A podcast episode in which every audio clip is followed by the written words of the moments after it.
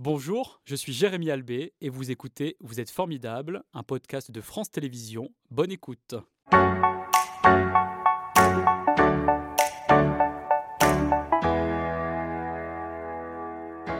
Bonjour Sandrine, c'est un plaisir de vous accueillir ce matin. Je vous vois sourire, vous êtes détendu. Presque. Ça va Presque. Bon, ça va bien se passer, vous verrez. Euh, ce jeudi, France 3 Auvergne-Rhône-Alpes diffusera donc à 22h45 le documentaire La folie et après, un documentaire dans lequel vous avez participé, écrit et réalisé euh, par Sylvie Perrin. Un documentaire qui a été tourné donc dans votre clubhouse et qui nous plonge dans la reconstruction collective de personnes euh, touchées par une maladie psychique Quatre personnes ont été euh, suivies, vous les connaissez bien, Julie, Stéphane, Rémi et Patricia. Des profils que vous accueillez dans votre lieu, un lieu qui a été créé en 2017 à Lyon. Quelle est sa mission? Ah, la mission, la mission d'un clubhouse, c'est d'abord de rompre l'isolement. Euh, après, c'est d'aider les personnes dans leur rétablissement. Mhm. J'expliquerai pourquoi après. Donc, dans la réinsertion sociale et professionnelle. Et enfin, euh, de changer le regard sur la santé mentale. Alors on va écouter euh, tout de suite hein, pour euh, se plonger dans vos activités eh bien, le témoignage de Rémi, l'une des personnes que vous accueillez. ce monsieur a déclaré donc une maladie psychique à la suite d'un événement important durant son enfance. L'âge de 10 ans, c'est juste le point de bascule où ma vie ne va plus être normale, ne va plus jamais être comme avant. Euh, c'est-à-dire j'ai eu la mort de ma mère et euh, j'ai eu la malchance de tomber sur un détraqué qui, euh, qui m'a violé tout simplement. donc du coup, suite à ça, ce que je n'ai pas su, c'est que j'avais déclaré une maladie psychique, donc c'est vraiment sur un coup de, de Trafalgar et un grand coup de, à la tête, entre guillemets, on va dire. Pour la petite histoire, c'est que j'ai senti au niveau cérébral qu'il y a eu une rupture. C'est la rupture s'est faite très simplement euh, le jour du décès de euh, le, jour de l'enterrement de ma mère, parce que la personne euh, qui m'a violé était présente. Donc ça veut dire qu'on est 24 heures après, 24 hein, heures après. En le voyant, mon cerveau a complètement, complètement disjoncté. J'ai toujours été un enfant speed d'origine, mais là c'est encore un autre, un autre niveau. je dors plus, euh, je fonctionne plus normalement, euh, les interactions c'est n'importe quoi, je me crois pour, euh, pour le maître du monde, et jusqu'à un arrivée où l'épuisement est tel que la seule façon est de me faire dormir.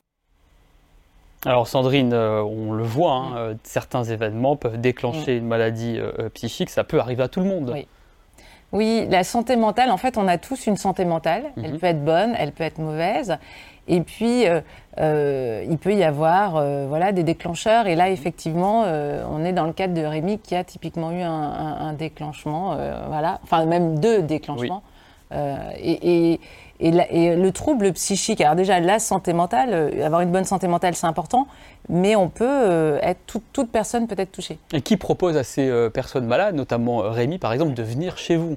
Alors, alors aujourd'hui, les membres sont, puisqu'on appelle les personnes les membres, euh, elles viennent soit par euh, leur psychiatre, mhm. Soit par leur famille, soit par elles-mêmes. On essaye de communiquer, euh, soit par la psychiatrie publique. ça peut être aussi des assistantes sociales, du médecin du travail, voilà, toute personne, des associations qui vont, qui vont leur conseiller de venir, venir voir le club. Et quelles sont les maladies psychiques que vous accompagnez?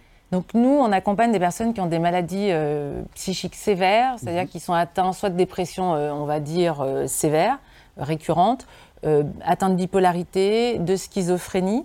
Et puis, euh, et on a quelques autistes. Et combien de personnes sont euh, touchées en France par une maladie psychique? Alors aujourd'hui, les chiffres, c'est à peu près 13 millions de Français qui, on va dire, souffrent d'un trouble psychique. Ce qui est énorme. Ce qui est énorme. Mhm. C'est quasiment 1 sur 5. Euh, on a à peu près 600 euh, 000 personnes qui sont atteintes de schizophrénie et je crois à peu près 1,6 million euh, atteintes de bipolarité. Et il y a beaucoup de préjugés autour de ces maladies que vous êtes en train de citer. Comment vous faites pour les déconstruire? Les déconstruire, juste, alors nous, ça, fait partie du rôle hein, d'un clubhouse, c'est vraiment de changer le regard sur cette santé mentale, de se dire que ça peut arriver à tout mhm. le monde. Et dans la déconstruction, les membres sont les premiers acteurs, ce sont les ambassadeurs, bah, tels que Rémi, qu'on voit dans le, reportage. C'est eux qui vont témoigner de ce qu'ils vivent et ça va nous aider aussi à changer le regard sur cette euh, santé mentale. En fait, ce sont eux qui peuvent en parler le mhm. mieux. Et comment se déroule la prise en charge chez vous? Alors, on ne parle pas de prise en charge chez nous parce que l'accompagnement. Alors, la, la, personne, elle est vraiment euh, moteur. Euh, les personnes viennent, nous, on va travailler ce qu'on appelle sur des stratégies motivationnelles mhm. pour les mettre en action, mais ce sont vraiment elles qui sont au cœur du lieu. Et euh, on va dire que c'est notre modèle. Elles vont nous aider, enfin, elles, elles vont gérer le lieu avec nous. On est en co-gestion du lieu. Mais dans quel état d'esprit elles viennent, ces personnes? Alors, elles viennent. Moi, je trouve, euh, maintenant après 7 ans, euh, on a des personnes qui sont souvent, euh, qui ont peu confiance en elles, qui ont vraiment perdu vraiment leur, leur confiance. Leur estime. Leur estime de mhm. soi. C'est mhm. vrai qu'elles ont peu d'estime de soi. Donc, déjà, on va commencer à travailler, on va dire, à, à travailler sur cette estime de soi. Et puis, on va aussi rompre l'isolement. Ce sont des personnes, ce sont des maladies qui isolent beaucoup. Euh, Mais elles isolent beaucoup parce que en fait, ce sont les autres qui euh, les rejettent ou parce que aussi on euh, s'isole elles-mêmes On s'isole parce que ce sont des maladies où on les diagnostique tard. Mhm. Alors c'est vrai qu'on les déclenche enfants hein, entre souvent 15 et 20 ans, hein, c'est ce qu'on dit. on, a, on est très en retard enfant sur le, le diagnostic. Et après, on est sur des maladies qu'on ne comprend pas. On appelle ça le handicap invisible, donc ça ne se voit pas. Donc toujours dans la vie, ce qui ne se voit pas fait peur. Et on en côtoie beaucoup finalement dans notre entourage, d'après les chiffres que vous venez de nous donner. Mhm. Et euh, donc en fait, ce sont des personnes qui vont s'isoler. La maladie elle-même isole, et puis bah, les gens autour comprennent pas forcément ce qui se passe. Euh, finalement, les gens, on éduque peu les gens à ce que c'est que la santé mentale mhm. et euh, quels sont les bons réflexes et qu'est-ce qu'on peut faire. Alors, quelle est la méthode Clubhouse justement pour avoir les bons réflexes? La méthode Clubhouse, c'est une méthode qui fait que la personne, c'est vraiment elle qui est au centre euh, de vraiment de son parcours, premièrement.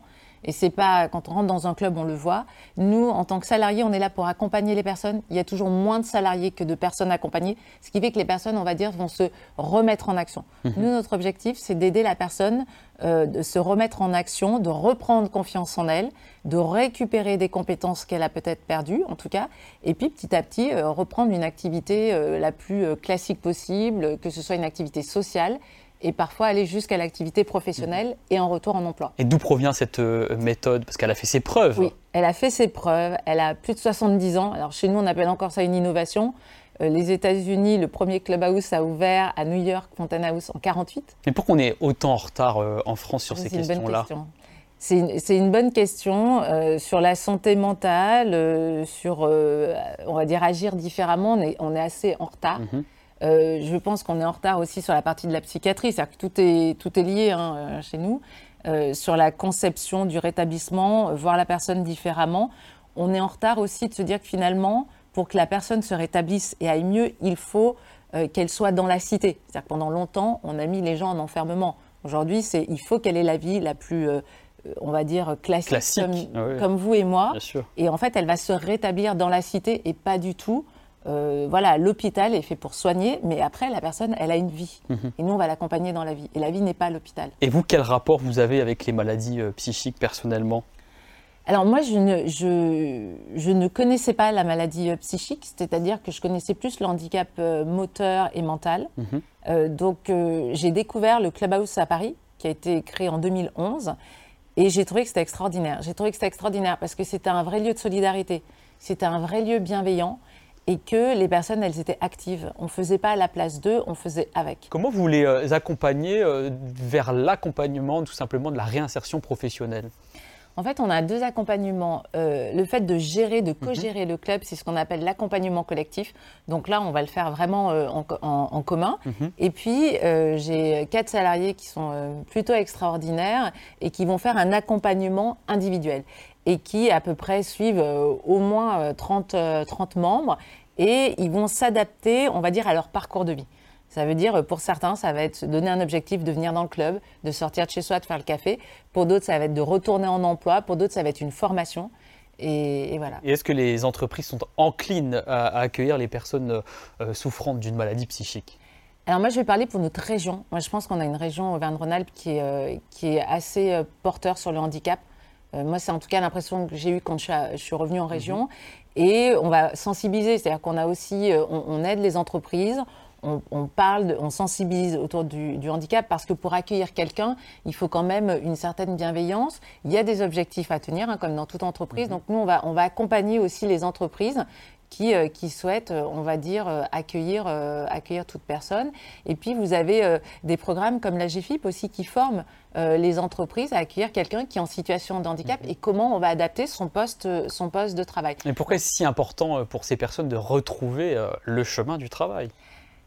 En fait, moi je trouve que le travail, c'est pour tout un chacun. C'est-à-dire que c'est important. Pour vous, vous travaillez, je travaille, c'est-à-dire que c'est une méthode qu'on a utilisée pour rétablir la personne. Mais finalement, l'emploi, c'est être inclusif dans la mmh, société. Mmh. Donc un emploi, c'est important. C'est important aussi bah, par rapport au, coût de la vie, mais c'est surtout important pour se sentir utile.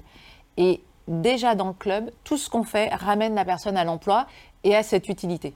Et lorsque les membres vont mieux, parce que chez vous, dans le clubhouse, vous les appelez les membres. Exactement. Les malades, c'est lorsqu'ils sont à l'hôpital. à l'hôpital. Eh bien, ils partagent leur expérience auprès de ceux qui en ont besoin. On va écouter euh, le témoignage de Stéphane qui euh, est présent régulièrement chez vous. Et aujourd'hui, je suis père aidant. Grossièrement, la père aidant, euh, c'est des personnes qui sont atteintes d'un trouble psychique, qui sont rétablies, et qui aide d'autres personnes en situation de trouble psychique à se rétablir. Quand on est capable d'utiliser ce qu'on a vécu, on, peut ensuite dire à quelqu'un, voilà ce que tu es en train de vivre, moi je l'ai vécu à tel moment et euh, j'ai pu rebondir grâce à ça, grâce à ça, grâce à ça. Euh, voilà. Quand tu te retrouves, euh, par exemple, dans un trouble bipolaire, tu apprends à repérer certains trucs, certains tics que tu peux avoir, certains, certaines problématiques qui peuvent revenir, etc. Tu sais quand tu risques d'avoir une crise, tu sais quand est-ce que les produits qui sont à risque dans ta crise maniaque. Et là, on en vient à la pérédance. Ça a marché, je peux m'en servir de telle manière et je peux le transmettre. Comment euh, vous organisez les interventions des pères aidants Alors nous, on ne les organise pas. Il y a deux types de pères aidants. Là, ce qui est intéressant, c'est que Stéphane, c'est ce qu'on appelle un, un, père aidant professionnel, médiateur santé-père. Mhm. Il y a un nouveau DU euh, qui permet effectivement à des personnes concernées de devenir père aidant.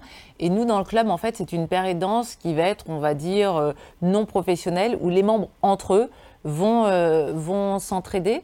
Et on a effectivement des membres qui sont devenus père aidants professionnels, on va dire qu'ils ont utilisé le club pour eux-mêmes aider d'autres membres dans leur rétablissement. Et qu'est-ce que ça apporte aux autres membres, justement?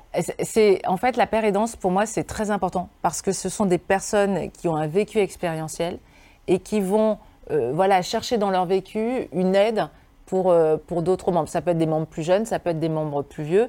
Ils vont vraiment les encourager bah, sur le fait voilà, qu'on est sur des maladies qui sont chroniques, avec parfois des rechutes, et comment on peut avoir la vie, euh, on va dire, la plus chouette possible mhm. malgré la maladie. ça rassure, ça donne de l'espoir. Ça rassure, ça donne de l'espoir, c'est encourageant. Vous avez des personnes qui sont passées par là. Euh, voilà, c'est quelque chose qui vient pareil des, pays anglo-saxons, hein, finalement des alcooliques anonymes hein, qui ont lancé les, premières paires Et on est vraiment sur ce système de solidarité.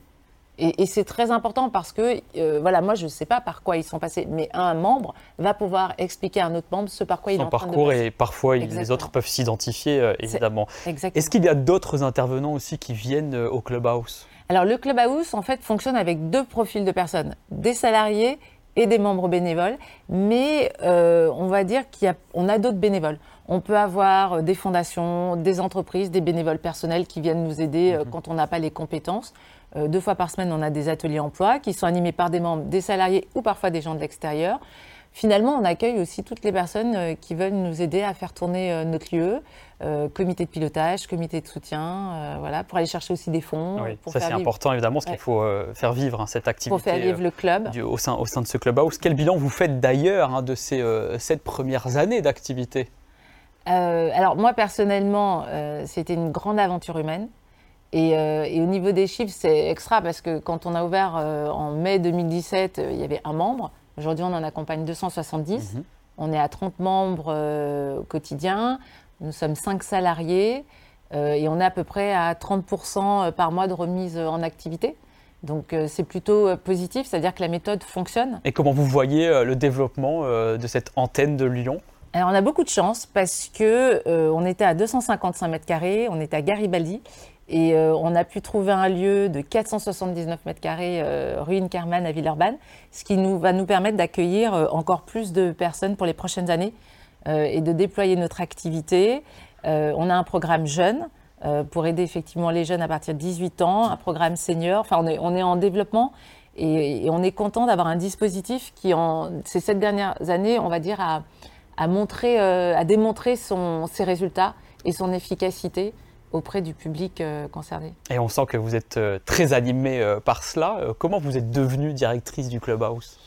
Euh, moi, c'était un sujet que je connaissais pas. Euh, j'ai travaillé en entreprise, euh, j'ai fait beaucoup d'associatifs dans mes heures, comme on dit, perdues. Et, on m'a parlé de, ce poste. et je suis allée voir le Clubhouse de Paris et j'avais trouvé que c'était vraiment un, lieu extraordinaire. Et le projet de tout monter en région, dans ma région d'origine, je, trouvais que c'était chouette. Et puis, euh, il y a deux sujets qui m'ont touchée. C'est qu'avec le handicap psychique, on touche quand même la notion de pauvreté des mhm, personnes et mhm. d'exclusion. Et, on va dire dans ma vie précédente, euh, en associatif, j'avais beaucoup travaillé sur la pauvreté, la lutte contre la pauvreté et l'exclusion. Et le handicap est aussi euh, un sujet qui m'intéressait. Mhm. Est-ce qu'il y a quelqu'un qui vous porte, qui vous inspire au, quotidien pour continuer cette aventure humaine? Moi, je, les membres en fait, euh, le club, ça vous apprend l'humilité. Mhm. Et, les membres, parce qu'en fait, ils ont des combats qui sont invisibles, qu'on ne voit pas. Euh, mais c'est vraiment des combattants au quotidien. Donc je, trouve que quand on passe la, porte du club, que vous êtes de bonne humeur, de mauvaise humeur, que ça va, ça va pas, en fait, euh, c'est quelque chose qui vous galvanise. Et avec eux, moi, je crois qu'ils me portent. Mhm. C'était Vous êtes formidable, un podcast de France Télévisions. S'il vous a plu, n'hésitez pas à vous abonner. Vous pouvez également retrouver les replays de l'émission en vidéo sur France.tv.